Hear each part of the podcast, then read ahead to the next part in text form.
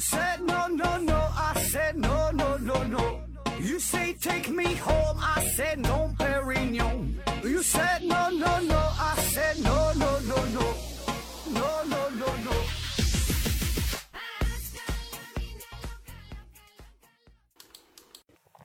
拼命探索，不计后果。欢迎您收听《思考盒子》，本节目由喜马拉雅平台独家播出。这期还是回答听友的问题。第一个问题，思考盖子提问说：“请问何总，现在我一戴口罩就流涕，眼眼睛痒，应该是过敏吧？请帮忙出出主意，如何缓解这种情况？有什么办法吗？并分析一下未来没有口罩没法到公共场合的。”日子会有多久？历史上有什么可以参考的先例？两个事儿啊，呃，第一个过敏这事儿，这个去正经医院啊找正经大夫。那至于摘口罩这个事儿呢，这就听国务院统一的安排呗。呃，预测这事儿也没啥意义，对吧？咱就是听党指挥，能打胜仗啊。因为你想预测它，这里边有太多太多的未知因素、不可控的因素啊，所以也没啥可预测的。呃，然后说这个历史上有什么可参考的先例哈？历史上当然有过很多次传染病的大流行啊，这些呢确实也给可以给我们提供一些参考啊。比如说欧洲黑死病啊，这个西班牙大流感呐，有很多类似的事件。呃，但是结合这历史原因，对吧？那我们现在的这个国际形势跟以前不同了，现在的卫生防疫手段也不同了，国与国之间的交流。跟跟过去来比也不一样了，那么再加上这些疾病本身的特点也不尽相同啊，所以呢，呃，也就只能是参考参考，可能并没有太大的指导意义。下一个问题还是思考盖子提问说，请教何总啊，呃，谈一谈这个你自己对家庭购车到底是选择燃油燃油车还是纯电动车的考虑以及各自的利弊。啊，这是纯百度级别的问题了。你随便上网一搜，都有很多这类的讨论啊。这是电动车呀、燃油车呀。呃，我当然也没有什么新鲜的观点啊。呃，就从网上找这么几条和您分享一下。呃，无非就是这么几个方面啊。反对一方呢，觉得电动车主要就是续航里程和充电，这是硬伤。虽然纯电动汽车它的续航续续航里程数。越来越长，可以达到三五百公里，基本呢可以满足平时你上下班日常的需求，但是总感觉心里没有底。而充电这方面，虽然充电桩也是越来越多，但是呢，毕竟还是没有加油站多，仍然没有传统燃油汽车的这种便利性。而且呢，呃，这一阵儿这个特斯拉呢又爆出了许多安全性的问题啊，所以呢，可能对想要购买电动车的人呐。心头呢，不禁呢又产生了一些小阴影啊。而喜欢电动车的人，支持电动车的人会认为，电动车呢，呃，它的加速性啊、舒适性啊，这些呢都是传统燃油车所没法比拟的。呃，整个驾驶的体验和这个传统的这个汽车呢，也也不一样啊，感感觉开起来会更舒服，而且对于环境啊，这也是非常的友好，对吧？这个也必然是未来的一个大趋势。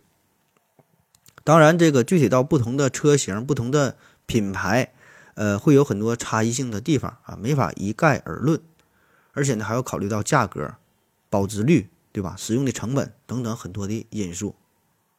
反正以我个人的观点啊，嗯，如果说是家家用车哈，而且是你家的第一辆汽车的话，呃，特别是在你居住的这个城市，也没有什么限购啊、什么出行的这些这些约束。也没有什么苛刻的上牌子的这些问题，呃，那个人建议呢，还是选燃油车啊，嗯，如果你家里边已经有了一辆车，想要换一种体验啊，平时呢也只是上下班代代步，也不经常出远门，而且特别是在一些特殊的城市，你上牌子可能会受到限制，对吧？那么呢，可以考虑尝试一下电动车啊，这个就结合你自身的需要吧。反正我家里边到现在前前后后是已经。呃，换过两台电动车了，感觉也都不错哈。这都是国产的，但我感觉我感觉挺好的。我从我切身的感受来说，呃，挺满意哈。而且国产国产车也是一点点在崛起，起码我反正我是没遇到什么大的毛病，也挺舒服的。呃，一个是雅迪，一个是奥克玛啊，你可以试一试。下一个问题，田园八 i 零提问说：“盒子你好，你相信算命吗？这两年家里呀老是不顺，先是父亲发生了工伤事故，后来呢，母亲又出了交通事故，还没等母亲的事故处理好，我老婆又出了交通事故，现在每天脑袋嗡嗡的，压力好大。以前从来不相信算命的，我们这边呢也有看香的、看风水的、看麻相的。”嗯，现在一家人呐都想找个大师看看，就连我现在也有这个想法，请盒子给个给个意见。呃，算命这个事儿啊，算命这个事儿，你说你问我一个科普主播算命这个事儿，那既然你问了哈，作为科普主播呢，我建议您还是找个大师，找个算命的看一看啊，否则呢，你心里一定会惦记这个事儿啊。我倒不是鼓励大家。要搞封建迷信活动哈，要相信算命如何如何，这个东西它保证是骗人的啊！咱之前也做过很多期节目，从心理学角度等等啊，都说过这个这个算命的套路啊，他会利用一些心理学的理论，利用一些谈话技巧，察言观色，诱导式的提问，对吧？然后让让让你感觉很准。那为啥我还要劝这位朋友去看一看？其实这就是一个心理上的问题，因为你家里边的情况。最近过得不太顺意，然后呢也很迷茫，所以呢，大师算命准与不准，其实已经不重要了。重要的呢是给你带来一丝希望，啊，给你带来一丝安慰，安抚你一下这颗受伤的灵魂。你甚至就可以把这个算命大师当成一个心理咨询师，随便聊一聊，说一说，然后这个压力就释放了，对吧？就找到了方向，可以呢更好的去生活。啊，当然，很多朋友可能会说，那那你这么去做，就是在倡导封建迷信，明显是违反了科学精神。那本来咱也没有啥科学精神，哈，违反就违反吧。祝你好运。下一个问题，眼墨提问说，请教盒子一个问题：看了太阳系，呃，围绕银银河运动的模拟视频，有个疑问，太阳系围绕太阳围绕银河系运动的状态，为什么不是太阳在前边，其他的行星、小行星之类的在后面？太阳与行星轨道呈锥形，而是仍然都处于一种近似同一平面的圆形轨道啊。还有奥尔特云、柯伊伯带应该是在太阳系运动方向的后边，可为什么都说是像鸡蛋壳一样包裹着太阳呢？或许我的问题本身就是一个错误，请教呃，请何子指教，谢谢。呃，他想的这个感觉像太阳像老大似的，像古古古惑仔似的，后边跟一帮小弟。这个就是与这个引引力，太阳巨大的引力有关呗。那太阳占据了太阳系总质量的百分之九十九点八六，呃，其他这些东西呢，都在太阳巨大的引力之下围绕着它进行运动运行。所以呢，太阳系里边的这些东西都是受太阳所控制的。那太阳系以外，对我们太阳系内部的影响是非常小的啊。所以呢，最终形成的结果一定是以太阳为中心。对吧？那其他的东西是围着太阳转，受它的引力所约束。你甚至可以想象成，就是在太阳系里边，太阳系外边的东西跟它是没有关系的，啊，就可以看作成我们的太阳，它在中间是静止不动，对吧？别的都都围着围着围着它转啊，而不是你想象的太阳在前边飞奔，后边跟着一堆小弟弟那那那那种状态啊。除非说现在太阳大幅度的突然的。改变了原有的这个运动的状态啊，可能会出现你说的那种情况啊。下一个问题，坤 WAT 啊说，请问盒子，费马大定理为什么叫大定理？还有费马小定理吗？那当然是有费马小定理了呗。呃，我们通常说的费马定理指的就是费马大定理啊，它的内容就是 x 的 n 次幂加上 y 的 n 次幂等于 z 的 n 次幂啊，然后 n 大于二十，没有正整数解。这个呢是在将近四百年前哈由这个费马提出来的，但是因为当时他拿的这本书的旁边啊这个地方太小了，没没写下来答案哈，所以呢直到一九九五年才由安德鲁怀尔斯找到了足够大的一张纸，把这个事儿呢给证明完毕啊，这叫费马大定理。那费马小定理啊，费马小定理，它它叫小定理啊，但是。对于我们普通人来说，看起来好像比这个大定理呢就复杂了哈。这也是数论当中的一个重要定理，号称是初等数论的四大定理之一啊，可以看作是欧拉定理的一种特殊形式。里边呢会涉及到一些同余的计算哈等等，这个不太方便用音频的形式介绍哈，就不说了。你可以上网随便一查都能都能找到费马小定理。下一个问题，幺三五幺五四四 PZ 勾 S 提问说，请问。嗯，石斛这种附生植物是怎么上树的？这玩意儿这我也不太懂啊，这是植物学的事儿哈。我猜是不是有人种上去的，像这个杨上树一样，是不是有人放上放上边的？下一个问题，三人成虎提问说：“呃，何总好，有个疑问，还望指教。相对论说呀，一个物体接近光速时，质量会变大，而且呢会很大。”这个质量变大是从观察者的角度说，还是从运动的物体角度说？假设一个物体运动接近光速，如果从观察者角度来看，它质量变大了。质量变大变得巨大以后，大质量本身产生的引力就会把物体压碎。在观察者看来，接近光速时就像太阳一样会坍缩，而且越接近光速，质量越大，质量无穷大，体积无限小，不就成黑洞了吗？如果是物体，如果是运动物体本身的角度，大质量引起的效果是一样的，因为它的变化会被我们看得到。总之，越接近光速，质量越大，质量越大，引力越大，引力越大，压缩比越大，最后成黑洞了。那么是不是这样？为什么呢？哎呀，这相对论这事儿哈，这个问题，这个这就是我就不太懂了哈。反正我也是看了不少这类的文章，但是始终也是没看太明白啊。给你几个关键词吧，呃，动质量、静质量、ADM 质量啊，你你自己按这几个关键词搜索再看一看吧。我就我就不瞎编了，这玩意儿编的也挺累的啊。下一个问题还是三人成虎啊，他又问了这个还是挺难的这个问题啊。呃，说最近想到一个问题，有关光速的，假设一艘飞船燃料充足。然后以一个恒定的加速度加速，随着速度的提升，相对论效应开始显现，质量变慢慢变大。若想保持原有的加速度，就必须呃相应提高功率。就像高速开车，速度越快，油耗越快。总之，速度越快，输出功率就得越大。但是无论功率再怎么大，速度也不会超过光速。细想起来呢，感觉就像是水滴从高空滴落一样，因为空气阻力的原因，下落速度被限定了。那么物体不能超光速，是不是因为空间本身具有某种阻力呢？或者是说，是不是运动的物体会对时空产生某种作用，而这种作用又是相互的？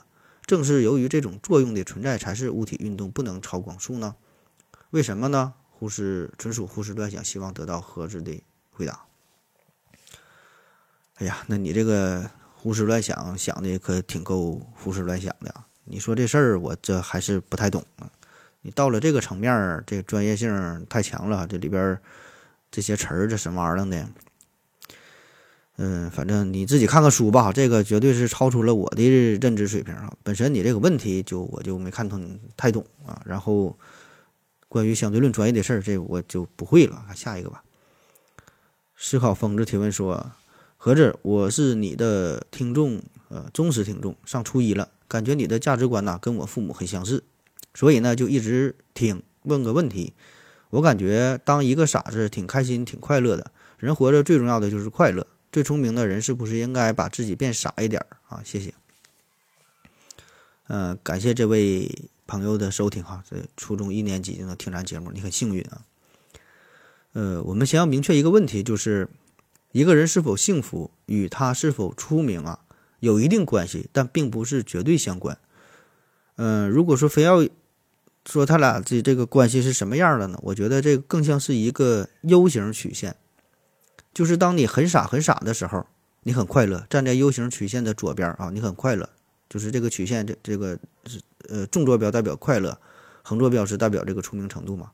你很傻的时候，你这 U 型的左边哈很快乐，但随着你变得越来越出名，人的快乐值呢反而是逐渐在下降的啊，但是呢。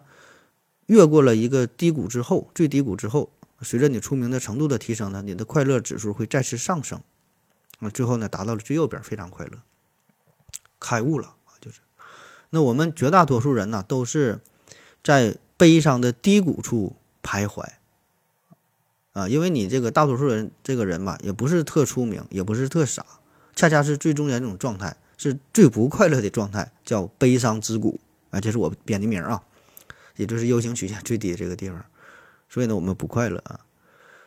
那怎么办哈？郑板桥有一句话嘛，叫难得糊涂。也就是说，我们普通人，你想变得更加出名，想要爬上 U 型曲线的最右边儿，想到想要开悟，想要看破啊，很很困难。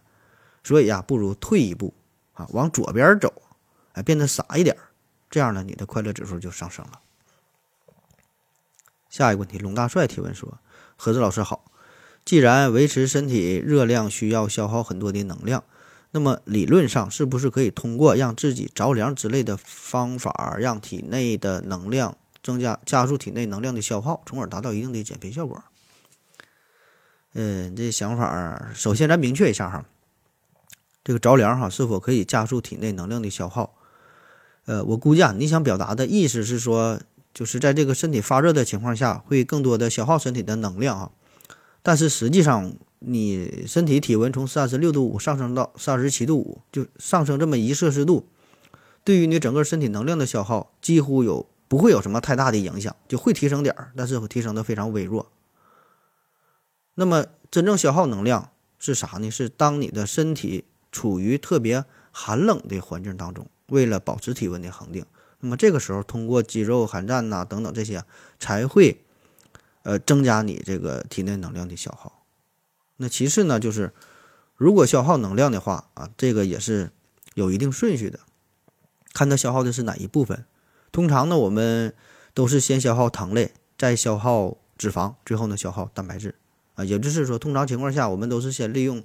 利用糖类哈，轻易是不会动用脂肪的，更不会动用蛋白质啊，所以呢，这个减肥就很困难嘛，对吧？这个糖类呢，其实就相当于你钱包里的钱，你是先花这个钱；脂肪呢，是相当于你的活期存折；蛋白质啊，就是你的定期存折，甚至是你的房产啊。所以到了消耗蛋白质的时候，不动产都开始动了啊，估计呢是你家里发生了大事儿啊，你身体可能也快要不行了啊，挺危险的。所以呢，你说的这种情况，其实主要吧，还是想。就是想要动用脂肪嘛，对吧？减肥嘛，那最简最简单的办法就是不吃饭呗，饿上你一个星期，对吧？糖消耗差不多，就开始消耗脂肪，你一定会变瘦的啊！但问题是呢，这种减肥方式对身体会造成严重的不良的影响啊！举一个极端的例子，你想减肥，把自己大大腿剁下来一条，体重就下降了，对吧？但这并并不是我们单纯追求的体重的变化，对吧？它不是一个数减少了，你是想在保持健康的基础上维持一个。自己比较满意的体重，当然了，很多时候，呃，很多事儿，你这个你胖就就胖吧，减肥也没啥用啊，因为你更重要的问题是丑和穷啊，这个跟胖胖不胖不挨着。下一个问题，右手螺旋提问说：盒子，思考盒子第六百一十九期，无法抗拒的心理学效应，最终幻想啊，提到了吊桥效应，心跳加速之后会增加两个人的好感。为啥我急速奔跑之后心跳加速却容易焦虑？这种恐惧感这是正常的吗？能转变吗？啊，我们先回顾一下这个吊桥效应哈。我我感觉前几天好像又讲过一次这个吊桥效应，就是说，当一个人呐提心吊胆的过吊桥的时候，他呢会不由自主的心跳加快。那如果这个时候碰巧呢还遇到一个人儿，哎，他呢就会错把这种情景。就是过桥的这种情景，让你心跳加快的这个事儿，理解成对方让你心动了，心跳加快了，进而呢更容易产生爱情。有人做过这样一个实验哈，在这个卡皮诺拉大桥上，这是一个吊桥，这个桥呢全长是一百四十米，宽呢是一点五米。那从一百多年起呀，吊桥呢就就用非常简单的两根粗麻绳和这个和这个木板啊悬挂在七十米高的这个一个大河谷上啊，卡拉皮诺河谷。卡皮拉诺河谷，然后呢，悬空的吊桥呢就来回摆动，这就让人惊心动魄啊，甚至说的心生恐惧。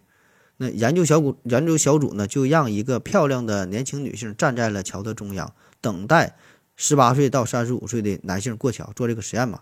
然后告诉这些男性哈，让让他们告诉他，我们正在进行一个实验，进行一个调查。啊，这位女士呢提出来几个问题，并且互相留下了电话号码。然后呢，同样呢，在另外一个小溪上边有一个只有普通两三米高的一个小桥上进行了相似的实验，也是同样这位女士啊，然后像像这个男士也是做这个调查问卷，那结果呢，就是走过卡皮诺拉吊桥的男士会认为桥上的这位女性更漂亮，大概呢有一半的男性后来都给这个女的打电话，而走那个小桥的后来他就不咋联系了。所以呢，这个实验强调的是啥呢？是由于你本身紧张害怕，就是心理层面的因素导致你的心跳加快，而不是你剧烈运动啊这些生理上的层面，对吧？你你奔跑啊，上楼梯啊，上气不接下气儿，对吧？这是一种生理上的心跳加快，那换谁都有一种濒死感。那到了这时候，感觉自己都快要猝死了，那还有什么其他的想法？下一个问题，呃，飘飘海刘洋提问说。何者你好，我想问一下啊，你们科普人获得准确信息的来源是什么途径？推荐几个网站、平台。个人感觉百度太难找到靠谱的答案了。哎，你这问的太是时候了，你这个我挺适合植入一个软广啊。这个听听这个望杰老师马上要办了一个关于科普写作的哈，里边呢也会提到关于如何搜索搜索这个有用信息的这么一个视频直播啊。二十七号开始，四月二十七号，你可以找他联系一下啊。你看，咱收人钱了，真替人办事儿啊！嗯，反正我个人来说吧，我平时用的最多的搜索引擎就是百度，我觉得还凑合，还能用啊。嗯，如果说一些比较靠谱的科普类的网站，早些年关注过科学松鼠会啊、果壳网啊，后来到知乎啊，嗯，还有一个叫 SME 科技故事啊，有这几个，反正现在也是不咋看了，感觉有稍微有点衰败了。嗯，主要还是科普这块儿，它没有什么好的盈利模式，受众云受众群体也是比较小，对吧？都很很难经营下去。嗯，所以呢，咱这节目这信源呢，经常也不是特别可靠啊。所以你看我，就说话时候经常也没有什么自信，对吧？你信源又不可靠，搁这儿瞎说，你这就没办法。所以只能保持着一种相对比较模糊、尽可能中立的态度啊。不是说不是说我站的。角度非常中立啊，是因为自己心虚啊，不敢往一边站队，所以这玩意儿你就看个热闹吧。如果你真想查询一些专业的信息，找一些感觉说靠谱的资料，那你还得去专业的网站，比如说上个 PubMed 之类的啊，你上上这些官网看一看。下一个问题，听友二七零八五二八零九提问说：元朝时期，我们中华民族是被完全侵略了吗？为什么历史上没有元朝的正史？啊，关于元朝这个事儿啊，那你说这个问题，呃，可以说历来就存在着一些争议啊，呃，就关于这个元朝哈，元朝到底是中华民族的一个朝代啊，还是说是被外族侵略了？啊，这完全两个性质，对吧？然后呢，正反双方也都能拿出一大堆的证据。那么这个话题非常复杂啊，会涉及到政治、经济、历史、文化、地理。民族血缘等等等等很多方面，我们从不同的角度去看待，就会得出完全不同的答案，对吧？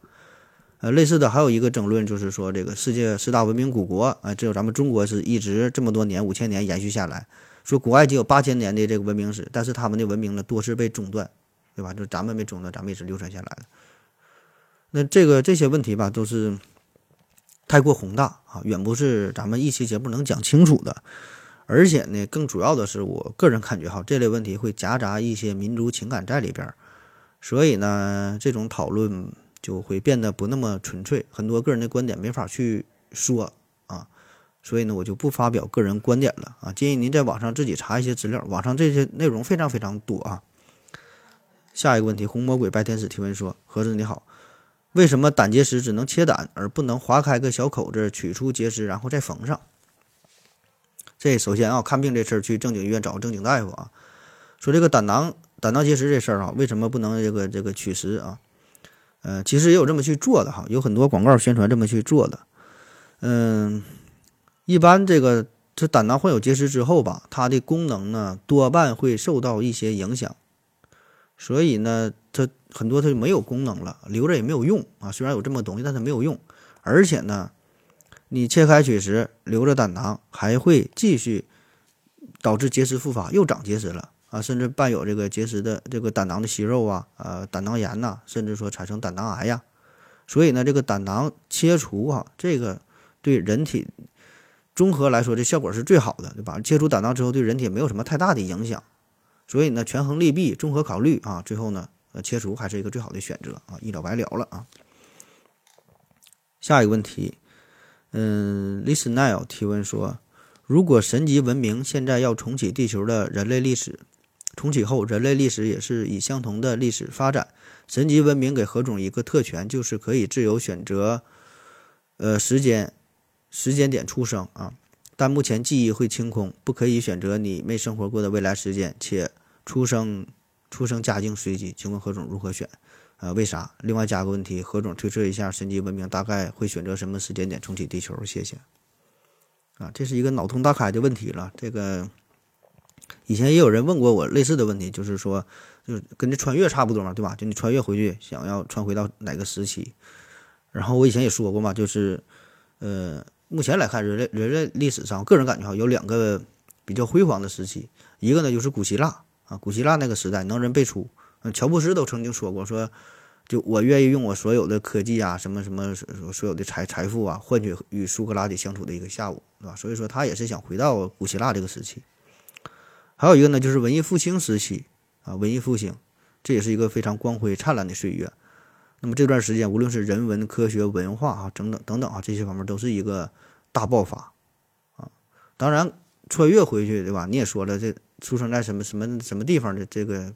不一定啊，如果你没能穿回到穿越回到希希腊，穿越回到欧洲，可能你穿越到非洲大草原上哈，这事儿可能跟你就没啥关系了。下一个问题，宛若游龙剑提问说：何总，请问让你一个人，请问想让一个人晚上，请问让一个人晚上月圆之夜，呃。现在楼顶上，我拿楼我在楼下拿相机后退，让它和月亮大小一样，并和月亮重合时候拍照片，岂不是很美？请问摄影学上有没有这样的？啊，大概看懂了。他说这个拍照的事儿啊，就是让这个人呢和这个月亮怎么站在一个一个位置。呃，你这个搜索一下，在网上一搜，呃，借位拍摄或者是错位拍摄啊，后边可以再加上个月亮，你可以找到很多这样的案例，这样的照片。下一个问题，雷神 V VZ 提问说：“何子老师，问一下，阿里巴巴收购优西浏览器，自从收购之后啊，优西就没落了。阿里收购的时候看中了优西哪些点？怎么收购后它就没落了？难道阿里没看出来收购后优西将会无人使用吗？还是有其他什么目的？”嗯，阿里收购优西这事儿哈，优西这个是曾经是吧，是很火的一个浏览器啊，最早它是成立于二零零四年。巅峰的时候，号称全球用户达到五亿啊！旗下呢有优西浏览器、神马搜索、优西九游、PP 助手等等很多个移移动互联网的产品和平台。那想当年呢，这个在浏览器这一块，它也是稳居这个市场份额第一啊。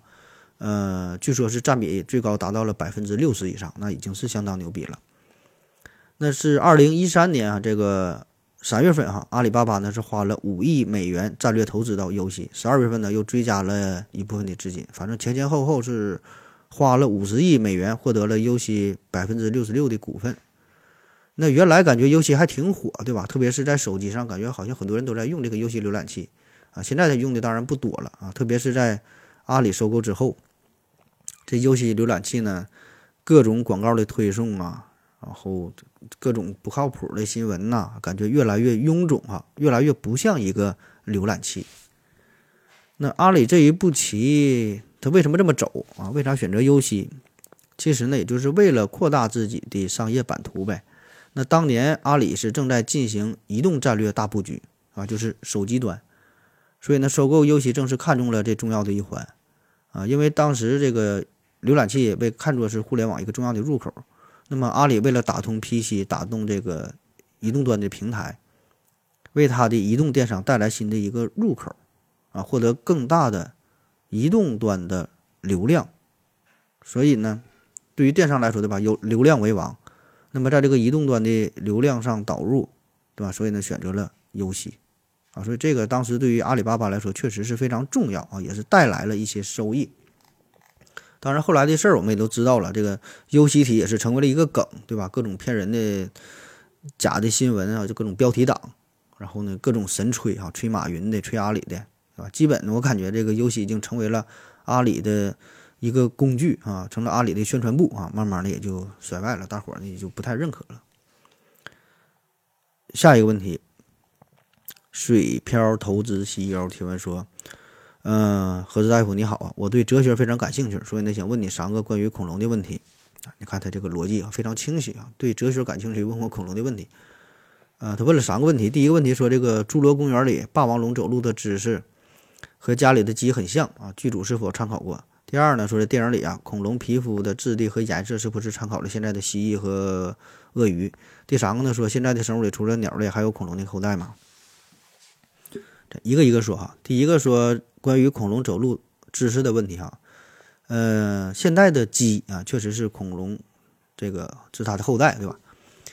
嗯，所以你说这个参考，呃，当然是进行了一些参考，跟这个鸡学，对吧？有有有很多和有很多相似的地方。嗯，但我觉得更重要的一点呢，还是要根据恐龙骨骼进行一个还原，因为有很多化石嘛，对吧？咱可以复原恐龙的这个身体的状态，然后呢进行模拟，对吧？利利用什么电脑啊、合成啊进行分析，对吧？看看它到底怎么走。哎，这个呢，在生物学上有一个专业的学科叫比较生物学啊，这个可以参考一下。之前有一期节目就这个聊这个巨胃液那一期啊，可以听一听。第二个问题说这个恐龙皮肤的质地啊、颜色呀，是不是参考了蜥蜴和鳄鱼？嗯，这当然也是参考了。这个恐龙的皮肤到底长啥样？这个就比较难了啊，因为这恐龙它骨骼有化石，但是你皮肤没有化石，没有什么参考的证据。所以呢，科学家们这些古生物学家们只能是参考现在还活着的恐龙的近亲，看看它们长啥样啊，也就是这些爬行类的动物。然后呢，再考虑到当时不同的大环境，因为这个动物它会进化出不同的自然保护色，就是为了适应它周围的环境，更它可以更好的生存嘛，对吧？所以呢，经过一番推测啊，这个大型的植食类的恐龙就就就是吃植物的，推测呢，它这个皮肤。呃，大致呢应该是灰色和绿色为主，而大型的食肉类的恐龙，这个这个肤色呀，应该是以灰褐色为主啊。当然这是人类的推测啊。然后说到这个今天的这个题目嘛，这恐龙居然也有羽毛哈。那我通常我们觉得这个恐龙的皮肤是比较光滑的，没毛的，对吧？那后来呢，对于这个恐龙的研究越来越多啊，这里边一个非常有意思的事儿啊，就是发现这恐龙啊，其实也是可以长羽毛的。那在一九九六年，哎，在中国辽宁热河生物群发现了一种化石，就是辽宁朝阳朝阳的这个地方发现了一种化石。最开始呢，以为这种化石啊是一种原始的鸟类，命名呢叫中华龙鸟。后来呢，科学家进一步证实，发现这不是鸟啊，这是一种小型食肉恐龙。所以呢，它叫中华龙鸟，但实际上呢是恐龙啊。推测呢，生活在大约距今是一点三亿到一点四亿年左右的，呃，早期的白垩纪。那一看这个化石上面长羽毛了啊，所以呢，这就颠覆了我们传统的对于恐龙的认知啊。然后呢，这研究呢就一点点的深入啊，然后呢就研究到了有一个叫做呃 melism 的这个东西啊，melism 翻译过来呢叫黑素体或者叫黑素小体。这个呢是由动物的它的这个黑色素细胞或者是啊反神毛分泌的一种色素小颗粒啊，它的分布排列呢就形成了不同的颜色。那这个黑素体普遍呢也存在于现在的鸟类呀、哺乳类的羽毛当中啊，甚至毛发的黑素细胞当中也都有啊，是它呢带来了不同动物的羽毛的这种颜色。那么，既然这个鸟类羽毛的颜色是由黑素体决定的，那么恐龙的这个羽毛的颜色自然也是应该由这个黑素所决定的，对吧？这是正常的思路。那按照这个思路，我们只要找到保存相对比较完好的恐龙的羽毛化石，然后研究其中这个黑素体，哎，这样就可以帮助我们还原恐龙原来的这个颜色了。那第一个被还原颜色的恐龙，哈，正是咱刚才说的中华龙鸟。那在《自然》杂志上有一篇报告啊，就研究这个事儿。嗯，一个由古生物学家和扫描电子镜、扫描电子显微镜专家的这么一个这个小组啊，最后呢，他们通过一研究、一分析、一还原啊，说这个中华龙鸟背部啊是具有红橙色的羽毛，尾部呢只有这个斑纹状的羽毛，还非常漂亮啊。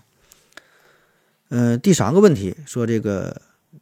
在现在的生物里，除了鸟类，还有恐龙，还还有恐龙其他后代嘛？啊，这个也有很多呀。就除了鸟类，比如说澳大利亚的胡须龙啊，呃，黑凯门鳄呀，科莫多巨兽啊，呃，盐水鳄鱼啊等等啊，这些都是恐龙的后代。好了，感谢您各位的收听，谢谢大家，再见。